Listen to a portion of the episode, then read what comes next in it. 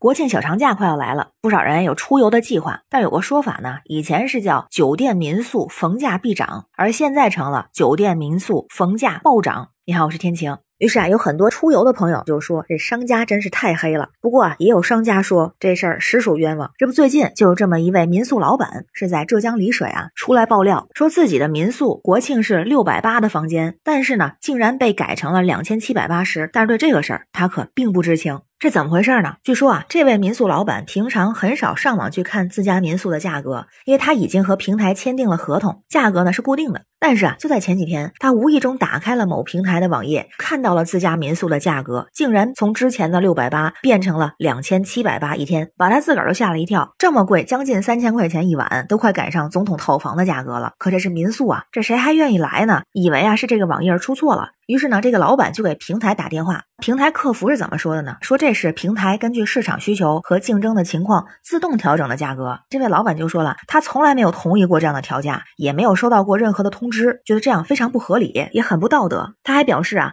说我开民宿就是想给游客提供一个舒适、安静、美丽的住所，让他们感受到这里的风景和文化，从来没想过要靠涨价赚钱，这样啊会失去客人的信任和喜爱。而且他也说，已经把这个民宿从平台上下架了。不然别人还以为是在宰客呢。要这么说啊，这老板还真是一位良心的老板。哎，那您说平台为什么这么干呢？很多行业的平台啊，都是这种情况，大头都让平台给抽走了。有一些平台啊，靠着垄断的资源，就有了一方的定价权。所以也有人说嘛，那平台涨这么高的价格，民宿老板是不是也会有更高的收入呢？而其实啊，很多商家也不是这么认为。原因呢，平台作为中介是按照成交价收取固定的比例分成，这价格标的越高，它收取的就越高。这跟房屋中介有点像啊。那于是呢，为了收到更多的佣金，自然就更愿意去提高房价。而且啊，现在有的平台也可以说是越来越过分，甚至反客为主，价格民宿老板说的可不一定算。就拿这个民宿来说，如果他平常跟平台签的价格是六。百八，那他们分成的价格基础就是六百八，而提价的这个部分呢，是全部给到平台。那网上也有做民宿的朋友分享啊，在某地开民宿正常的价格呢是一百七。但是节假日平台给涨到了八百，这一百七是给到这个民宿老板的。后来怎么发现的呢？这有顾客要开这个发票，那自然人家要开八百的发票嘛。但是啊，这位老板只能开一百七的，因为实际只收到了这么多钱。但是平台方的说法让人觉得有点无语，就是那个所谓根据大数据分析和算法优化动态调整价格，是为了保证商家和消费者的双赢。咱先不说商家能不能赢，就说消费者赢哪儿了，怎么就有一种砧板已放好，刀子已磨亮的感觉呢？